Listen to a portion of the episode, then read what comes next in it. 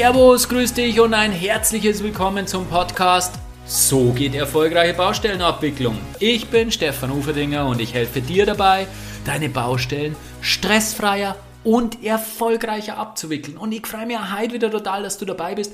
Heute ganz, ganz spannend. Heute geht es um einen der größten Zeitfresser und aus meiner Sicht auch um ein Thema, das dir sehr, sehr stark im Weg stehen kann, wenn du Glück erleben willst, wenn du Zufriedenheit in, Leben, in deinem Leben haben willst. Es geht um den Perfektionismus. Viele leiden drunter. Das ist echt nicht lustig. Je, viele meinen, ah, das und das muss perfekt sein. Ich muss perfekt sein. Ich darf mir keine Fehler leisten. Aber warum ist das so? Und genau dieses Thema schauen wir uns jetzt in den nächsten Minuten wirklich im Detail an. Ich denke, da ist eine Menge für dich dabei, wenn du dieses Problem etwas hast. Ganz, ganz wichtig. Hör dir die Folge an, lerne und setze um. Ich wünsche dir wahnsinnig viel Spaß dabei.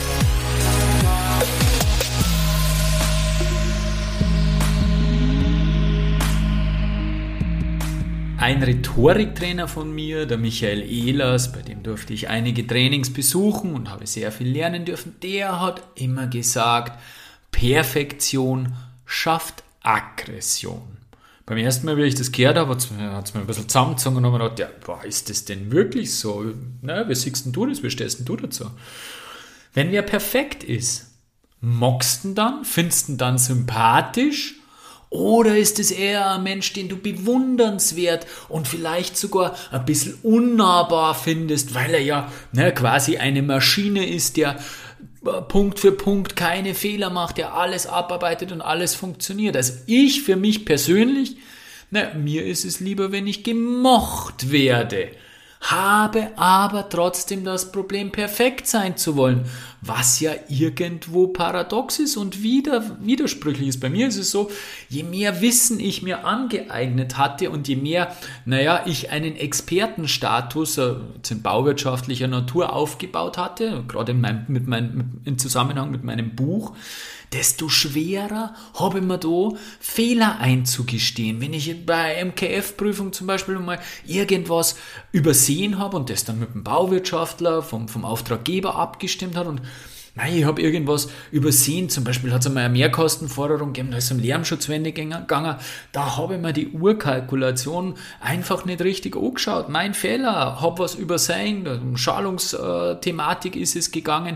War mir unvorstellbar zwider. Ich als Experte, ich, der ein Buch geschrieben hat, dass er sowas übersieht, das kann ja eigentlich nicht sein und das darf ja nicht sein. Natürlich war das ein Fehler. Meine Gedanken waren dann, boah, ich, ich verspüre meine Reputation, äh, was denkt denkt der dann von mir, wenn ich sicher eine Fehler mache und ich als Experte kann mir doch solche Fehler gar nicht leisten. Warum habe ich da nicht besser aufpasst? Warum habe ich da nicht besser drauf geschaut? Na, Fakt ist, Fehler passieren. Fehler sind da, um zu lernen. Kein Mensch ist frei von Fehlern und auch kein Experte. Und das Schöne ist, das Coole ist, jeder Kollege freut sich doch, wenn er sieht, dass gerade jemand, der das auch gut kann, auch mal einen Fehler macht, ein vermeintlicher Experte, der irgendwo drüber schaut und sagt, ach ja Gott, das war auch ein Fehler, das ist doch was Schönes, wenn du dann derjenige bist, der diesen Fehler feststellen und aufzeigen kann. Also du verlierst überhaupt nicht an Reputation, an Ansehen, wenn du einen Fehler zugibst, aber nur, wenn du den, wenn du dann auch offen umgehst mit diesen Fehlern und wenn du ihn, wenn du dich dann demütig zeigst, ja. Für mich war das ein wahnsinniger Lernprozess und ganz ehrlich, läuft immer noch, wer hat schon gern Kritik und wer wird schon gern kritisiert und wer ähm, muss sich dann selbst eingestehen, wer, wer mag das schon gern, dass er sich selbst eingesteht, einen Fehler zu machen. Aber ich schaffe es, immer öfter zu denken, wenn eben dieser Fall eintritt, Perfektion schafft Aggression. Also, ich habe einen Fehler gemacht, habe wieder dazugelernt und bin sympathisch gewesen. Auf jeden Fall ist das Thema Perfektionismus ein Thema, das es lohnt, sich intensiv damit einmal auseinanderzusetzen, weil es eben ganz, ganz viel, wie in der Einleitung schon gesagt, weil es eben ganz, ganz viel dazu beiträgt, ob uns unsere Arbeit Spaß macht oder eben nicht. Ja, der Titel des heutigen Podcasts ist, gibt es die perfekte Baustellenabwicklung? Ja, das ist eine Frage, die man durchaus mal durchdenken kann. Lassen wir das einmal gemeinsam einfach äh, in unserem Kopf durchgehen. Ich gehe da natürlich aus dem Überstandpunkt an die ganze Geschichte heran und wenn, wenn, wenn ich mir mal überlege, so ein komplettes Leistungsbild der Über, wie es bei großen Auftraggeber ja vorliegt, wenn du das einmal durchliest, es ist kaum alles einzuhalten. Das ist so ein riesengroßer ähm, Umfang an Aufgaben, die zu tätigen sind, die aus mehreren Gründen nicht ähm, einzuhalten sind. Zum einen, weil es die Personaldecke nicht zulässt. Also um diese Vielzahl an Aufgaben, die zu bewältigen sind, mit der Personaldecke, die im Regelfall zur Verfügung gestellt wird, zu bewältigen, müsste man ja wahrscheinlich rund um die Uhr arbeiten oder müsste man ein paar Wundermuts dabei haben. Also es geht zum einen schon einmal nicht aufgrund der Menge an Aufgaben, aufgrund des Umfanges. Zum anderen ist es ja auch so, dass diese Leistungsbilder meistens so konzeptioniert sind oder schau mal, nein, machen wir es anders, schau mal ein bisschen in die Geschichte, wie entsteht denn sowas? Irgendwie, also zu, ganz, ganz früher war es ja so, dass die ganzen großen Auftraggeber ihre ÖBAs, ihre Bauaufsichten selbst gehabt haben. Das, ist, das heißt, es war äh, nicht notwendig, dort ein Leistungsbild äh, zu verfassen, weil es gab ja keinen externen, den man auf, an irgendwas messen musste, wo man irgendwie sagen muss, hey, du musst das und das liefern für das Entgelt, das du bekommst. Das war ja nicht der Fall. Das ging ja erst los, als die Auftraggeber immer mehr die eigenen Mitarbeiter abgebaut haben und das immer weiter an externe Dienstleister vergeben haben. Und da ist dann immer mehr die Notwendigkeit entstanden, ein, ein Bild zu schaffen, was denn für diesen Monatssatz oder was auch immer zur Vergütung gelangt, was denn für diesen Monatssatz geleistet werden muss. Ne? Und so haben sich diese Leistungsbilder entwickelt. Und jedes Mal, wenn irgendwas käme ist, was man sich dachte, ah, das gehört aber eigentlich auch dazu, ist aber nicht gemacht worden oder beziehungsweise irgendein Dienstleister hat gesagt, ah, steht nicht drinnen, also mache ich es auch nicht ist es reingekommen. Genauso wie bei den Bauverträgen. Jedes Mal, wenn irgendwo eine Lücke im Bauvertrag war, wurde die geschlossen, Bauverträge. Und unsere, unser ganzes Vertragskonvolut gilt übrigens auch äh, bei den äh, Dienstleistungsverträgen, also gilt auch äh, bei den Verträgen zwischen Planer und, und, und Auftraggeber oder Über- und Auftraggeber, werden immer umfangreicher. Und das gilt eben auch für die Leistungsbilder der örtlichen Bauaufsicht. Und natürlich ist es dann so, dass in diesem Prozess Leistungen aufgenommen werden, die nicht auf jede Baustelle zutreffen, die etwas spezifischer sind, die vielleicht nur bei 10%, vielleicht bei der Hälfte, vielleicht einmal bei zwei Drittel der Baustellen notwendig sind. Aber sie sind eben im kompletten Leistungsbild drinnen. Also müssen immer alle äh, Leistungen eines Leistungsbildes erfüllt werden, hm, ist eher schwierig zu sagen. Können immer alle Leistungen eines Leistungsbildes erfüllt werden? Wahrscheinlich eben nicht. Ist es dann möglich, eine Baustelle perfekt abzuwickeln als überperfekt, wenn man den Maßstab eines Leistungsbildes heranzieht? Wahrscheinlich nicht. Also die perfekte Baustellenabwicklung gibt es nicht, genauso wenig wie die perfekte äh, Abrechnung, genauso wenig wie die perfekte Ausschreibung, genauso wenig wie den perfekten Prüfbericht. Es kommt immer auf die Sichtweise des Betrachters an. Es kommt immer darauf an, wer beurteilt, ob das Ergebnis unterm Strich gut ist. Und für mich ist dort das wichtigste Entscheidungskriterium, jetzt wieder im, im, ähm, im Spannungsfeld ÖBA, Auftraggeber, für mich ist da das wichtigste Urteil jenes des Projektleiters, des Auftraggebers. Und was will dieser Projektleiter? Was will der Projektleiter eines Auftraggebers von der über? Ja, natürlich dass die Baustelle läuft, dass die Baustelle läuft, dass die Kosten, die Termine und die Qualität passen. Dem ist das doch unterm Strich egal, ob die Leistungsbilder zu 100% erfüllt würden. Wem ist es nicht egal?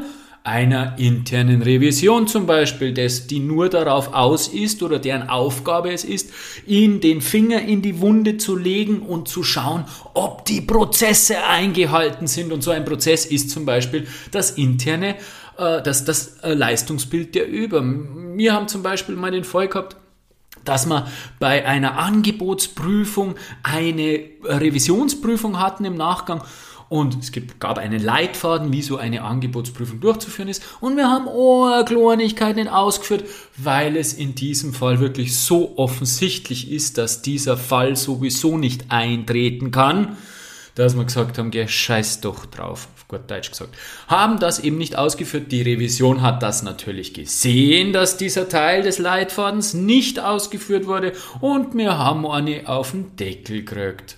Fürs Projekt, für den Projekterfolg, fürs Gelingen des Projektes völligst unerheblich, völligst irrelevant.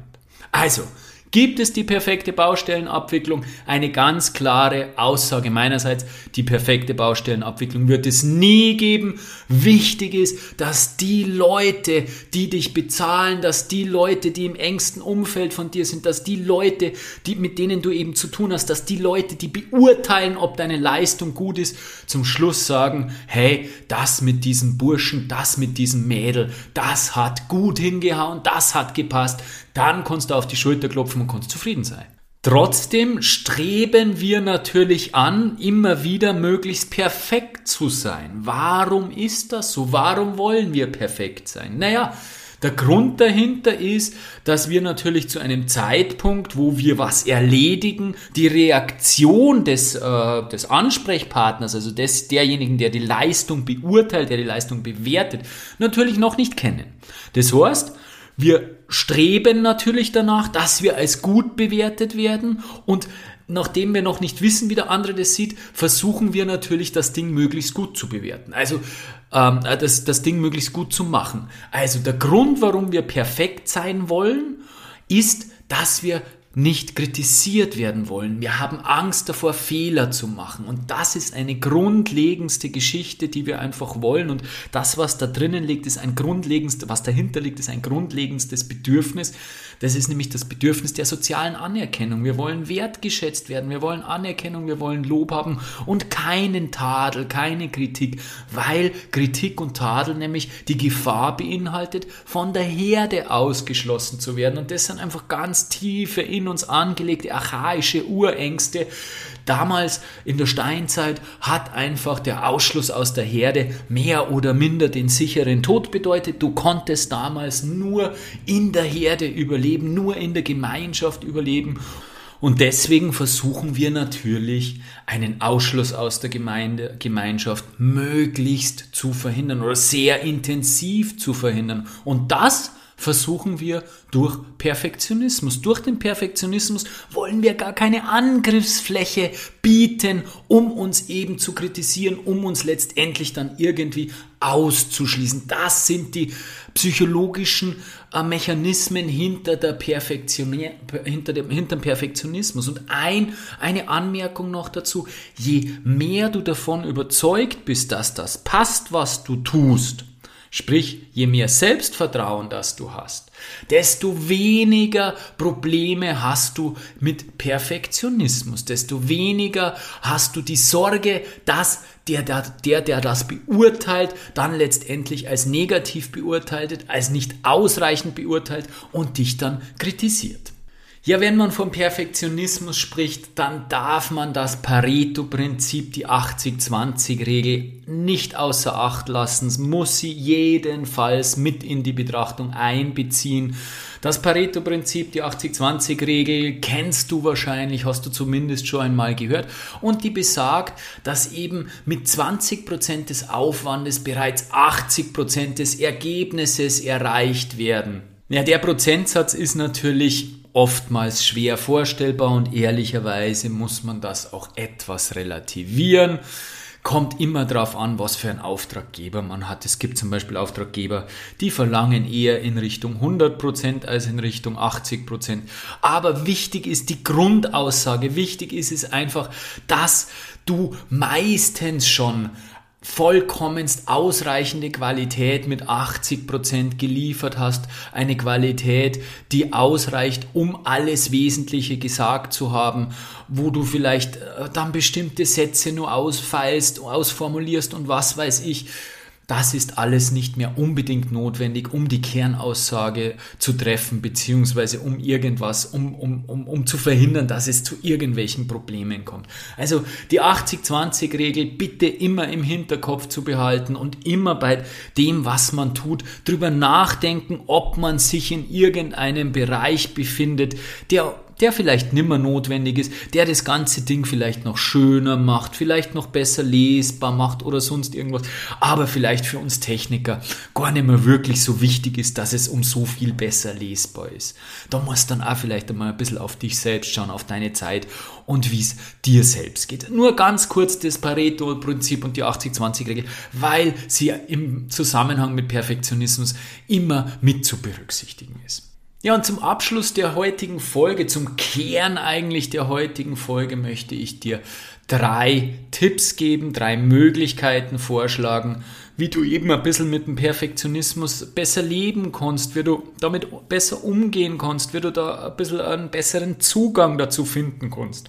Ein ganz wichtiges Thema, beziehungsweise auch eine ganz wichtige Ursache meiner Meinung nach ist, dass du nicht zwischen wichtig und unwichtig entscheiden kannst. Das habe ich echt in meiner, in meiner Zeit immer wieder festgestellt. Die Leute, die irgendwo komplett schwimmen und die Probleme haben und die immer nur weiter und nur tiefer äh, gehen, die haben oftmals das Problem, dass sie in Bereichen in die Tiefe gehen, dass sie in Bereichen perfekt sein wollen wo schlicht und ergreifend nicht erforderlich ist. Es gibt Bereiche, da ist es sehr, sehr wichtig, in die Tiefe zu gehen, genau zu sein, vielleicht auch so weit zu gehen, perfekt zu sein.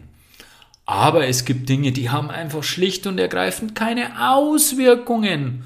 Es gibt schlicht und es gibt Dinge, die haben keine Folgewirkungen. Da geht es nicht um die, ums Geld, da geht es nicht um die Qualität, da geht es nicht um die Zeit. Und da brauchst dann bitte nicht bis ins letzte Detail dich da bewürgen, dass du perfekt dein Ergebnis ablieferst. Vielleicht schaut's der Bauherr nicht einmal, oh, vielleicht fällt's ihr, fällt's niemals auf, dass das nicht perfekt ist. Und du hast da aber Stunden um Stunden aufgewandt. Also, Ganz wichtig ist, dir die Fähigkeit anzueignen, die Auswirkungen deines, deines, deines, deines Handelns, deines Tuns bewusst zu machen. Was passiert, wenn ich diese Aufgabe nicht oder nur mangelhaft erlebe, erledige? Stelle dir diese Frage. Das ist eine Sache der Prioritätenreihung.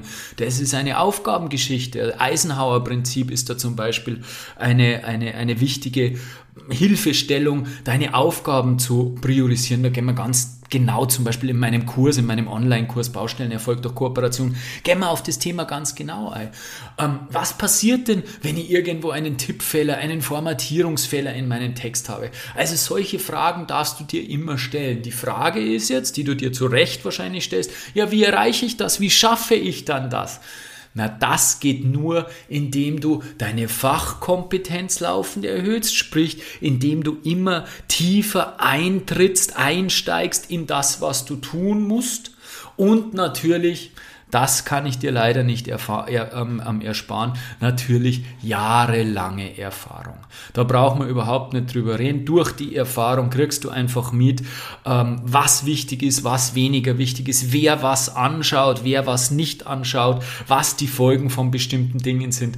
Diese Erfahrung, die ist in dem Fall, in dem Zusammenhang wirklich Gold wert, aber nutze sie auch richtig. Sei dir bewusst, dass du eben ständig mit dieser Erfahrung lernst, dass du ständig ständig deinen Horizont dahingehend erweiterst, eben deine Fähigkeiten schärfst, das Wichtige von dem Unwichtigen zu unterscheiden. Wenn du diese Erfahrungen machst, ohne den Zusammenhang zu sehen zwischen dieser Fähigkeit, dann wirst du sie dir auch nicht aneignen. Also es ist ganz, ganz wichtig, dass dir bewusst ist, dass du durch die Erfahrung eben auch lernst, das Wichtige vom Unwichtigen zu entscheiden. Ja, stell dir vor, es muss Wasser aus einem Pumpensumpf in Regie gepumpt werden. Ihr habt keine Wasserhaltung ausgeschrieben und die Baufirma sagt, da unten steht ein Bivo 5 drinnen. Das ist ein ziemlicher Oschi, ein ziemliches Gerät.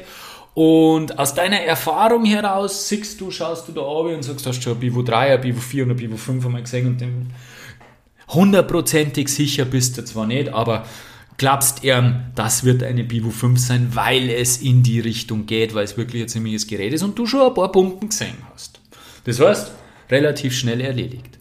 Andere Variante, du hast die Erfahrung noch nicht und du schaust da oben und denkst, ja schon ein ordentliches Gerät, aber ich habe weder ein Bivo 3, weder ein Bivo 4 noch ein Bivo 5 in meinem Leben gesehen. Dann greist da oben in das Loch, nimmst die verdreckte Pumpen da, schaust an und fangst einmal Pumpen zum Putzen an, weil du dieses äh, Schild nicht lesen kannst und nicht sehen kannst, wo denn draufsteht, was für eine Pumpe das, ist, wie viel kW und was weiß ich nicht, die alles hat, ja.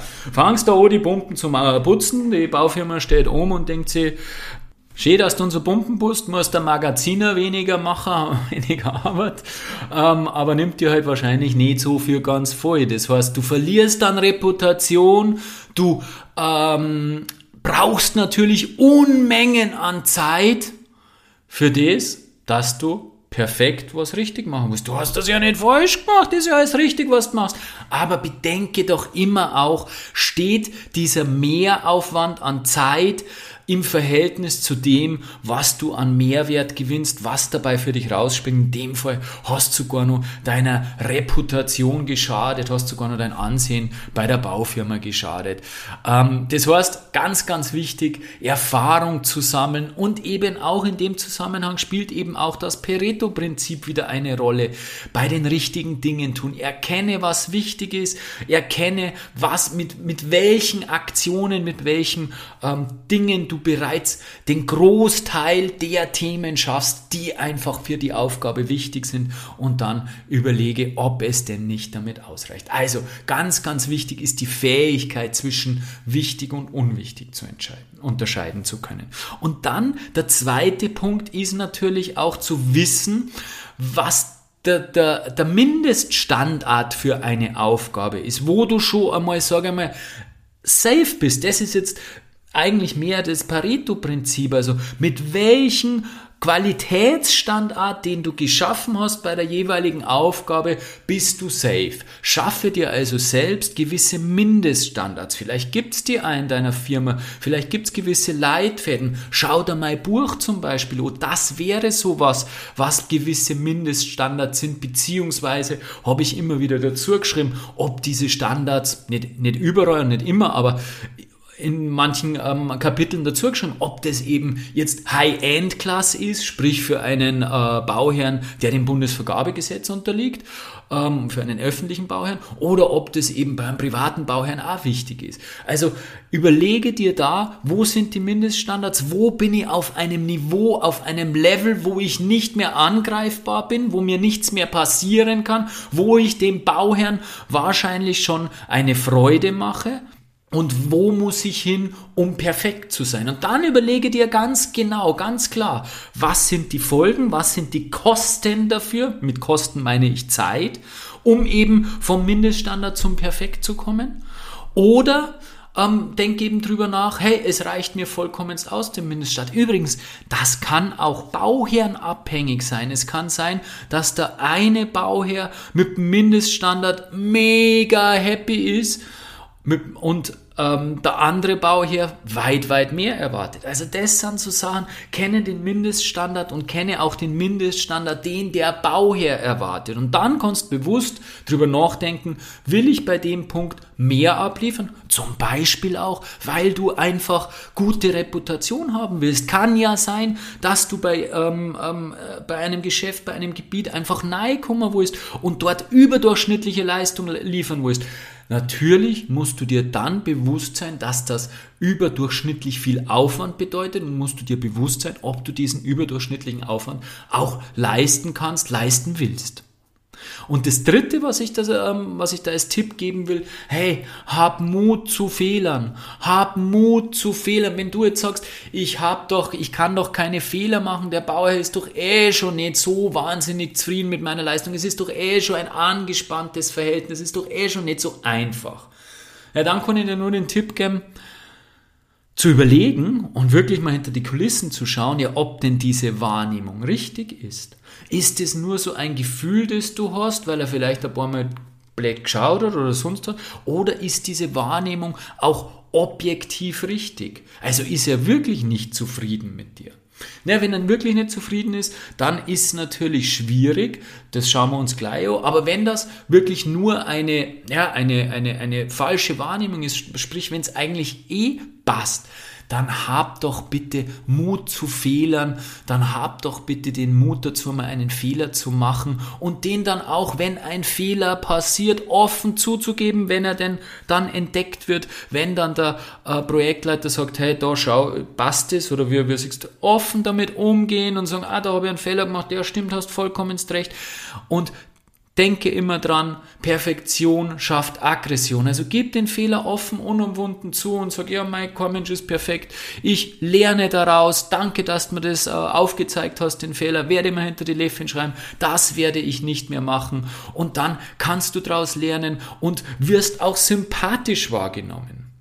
Wenn du natürlich ein angespanntes Verhältnis hast mit dem Bauherrn, und dir da deswegen denkst, ähm, ich, ich, ich darf keine Fehler machen, dann ist es ganz, ganz wichtig zu hinterfragen, warum denn die Situation angespannt ist. Nicht einfach die Situation unkommentiert stehen lassen, sondern wirklich aktiv auf den Bauherrn hingehen, Beobachtungen kommunizieren, zu sagen, hey, mir ist schon ein paar Mal jetzt aufgefallen, da und da ähm, warst du nicht zufrieden mit meiner Leistung, ich gebe mir wirklich Mühe, und bin bereit, mich zu verbessern. Können wir nicht irgendwo gemeinsam an einem Strang ziehen? Kannst du mir nicht sagen, was du genau von mir erwartest oder was da, da nicht genau, da, da genau nicht passt? Und wir überlegen uns gemeinsam, ob wir nicht eine andere Beziehungsbasis schaffen, ob wir nicht gemeinsam äh, da ein anderes Niveau schaffen. Diese Offenheit, mit der du da eben umgehst dann, sowohl beim Thema Fehler wie auch beim Thema nicht so gute Beziehung, die schafft Vertrauen. Und Vertrauen ist einfach die Grundlage für Kooperation, für eine Gemeinsamheit. Um eben dieses Vertrauen aufzubauen, ist Offenheit notwendig und vor allem auch der Wille dazu, äh, kompetent zu sein, der Wille dazu, Wert zu schaffen und das genau gibst du eben äh, Preis, indem du sagst, hey, ich möchte gerne gute Leistung liefern, lieber Bauherr. Wenn du nicht zufrieden bist, dann sag mir doch bitte, was genau das Thema ist, wie ich mich verbessern kann. Und damit wirst du natürlich immer ähm, vertrauensvoller wahrgenommen und ihr habt immer mehr die Möglichkeit und die dadurch die Basis geschaffen, um wirklich Kooperation zu leben. Und sobald Vertrauen und Kooperation da ist, ist dir auch kein Mensch mehr böse wegen einem Fehler in keinster Weise. Ganz im Gegenteil, wenn du eben offen damit umgehst, dann sind diese Fehler ganz, ganz schnell wieder vergessen. Ja, ich weiß, das ist kognitiv jetzt alles vieles ganz, ganz logisch und wirst du jetzt auch verstehen und wirst auch zu vielem Ja sagen und es abnicken. Das emotional zu verstehen und dann auch umzusetzen, das ist jetzt die große Kunst. Und das dauert, das kann ich da auch gleich sagen, das ist einfach ein Prozess, aber wir haben durch diesen Podcast den, den Grundstein gelegt. Wir haben da was in Bewegung gesetzt und das ist immer so im Leben. Du setzt irgendwas in Bewegung, du hörst irgendwas, du nimmst irgendwas und denkst so, ah, ah ja, genau, das stimmt eigentlich. Und dann fang was O bei dir in deinem Gehirn, dann fang irgendwas zum Arbeiten an. Und kräme dich nicht, wenn du trotzdem noch in die Perfektionistenfalle hinein äh, tippst. Das wird dir immer noch passieren. Aber du wirst dich an diesen Podcast erinnern beim nächsten Mal und wirst du denken, ah ja, was war denn jetzt? Ah, so war das deswegen, ah, habe ich das deswegen gemacht? Ah ja, genau. Und das ist genau dieser Lernprozess, der durch sowas angestrebt wird, beziehungsweise natürlich angestoßen wird. Ja, Wiederholen wir die heutige Podcast-Folge nochmal kurz zum Abschluss, um das wieder etwas zu verfestigen. Wiederholung ist immer gut, um die ganze Thematik zu verfestigen. Wir haben gesagt, äh, perfekte Baustellenabwicklung wird schwierig zu erreichen. Der Umfang ist zu groß. Das, was von dir erwartet wird, passt nicht auf jede Baustelle, passt nicht immer.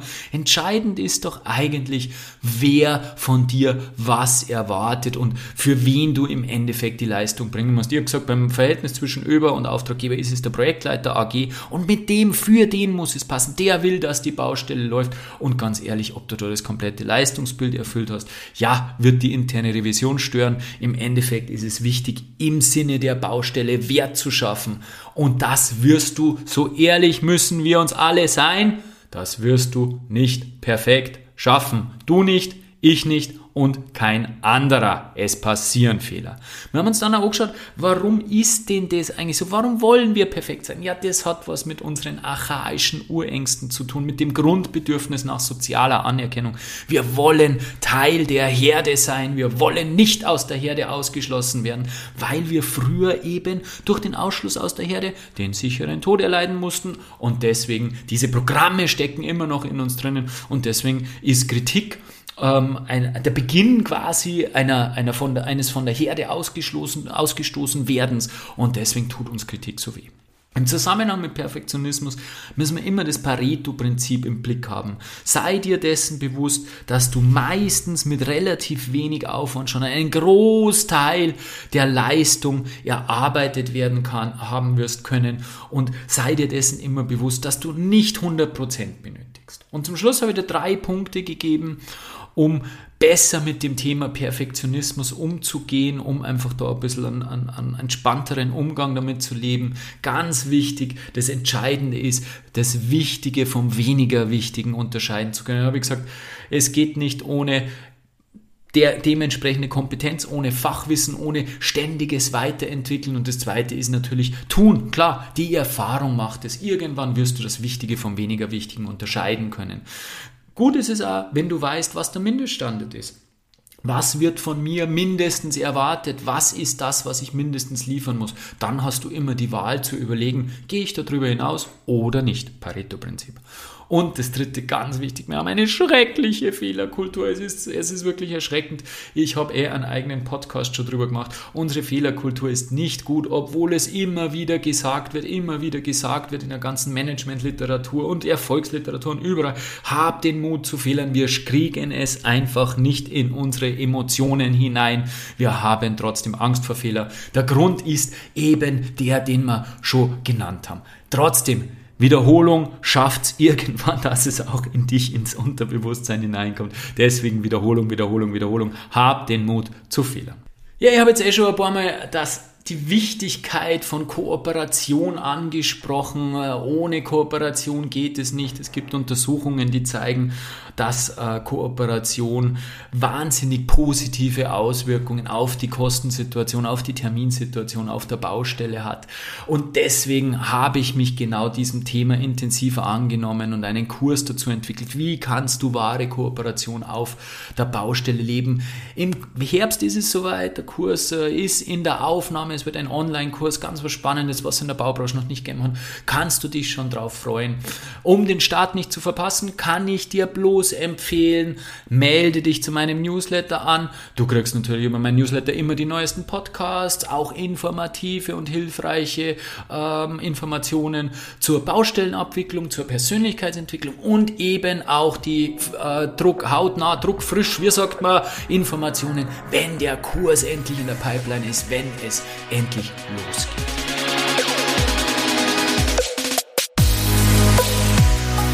Ja, ich kenne Fälle, da hat der Perfektionismus denen ihr Leben ordentlich vermiest. Es ist einfach so, hey, wenn du nur im Büro sitzt, weil du die Dinge perfekt machen willst, eigentlich machen dir die Sachen Spaß, aber so mit dem Zeitaufwand nimmer. Ja, ich hoffe, ihr habt damit der Podcast-Folge genau bei dem Thema wirklich ein bisschen helfen können. Beherzige die drei Tipps, schau, dass du da in eine bessere, entspanntere Situation mit dem Thema kommst. Deine Zufriedenheit im Leben wird es dir danken. Bis zum nächsten Mal, dein Stefan Ufertinger.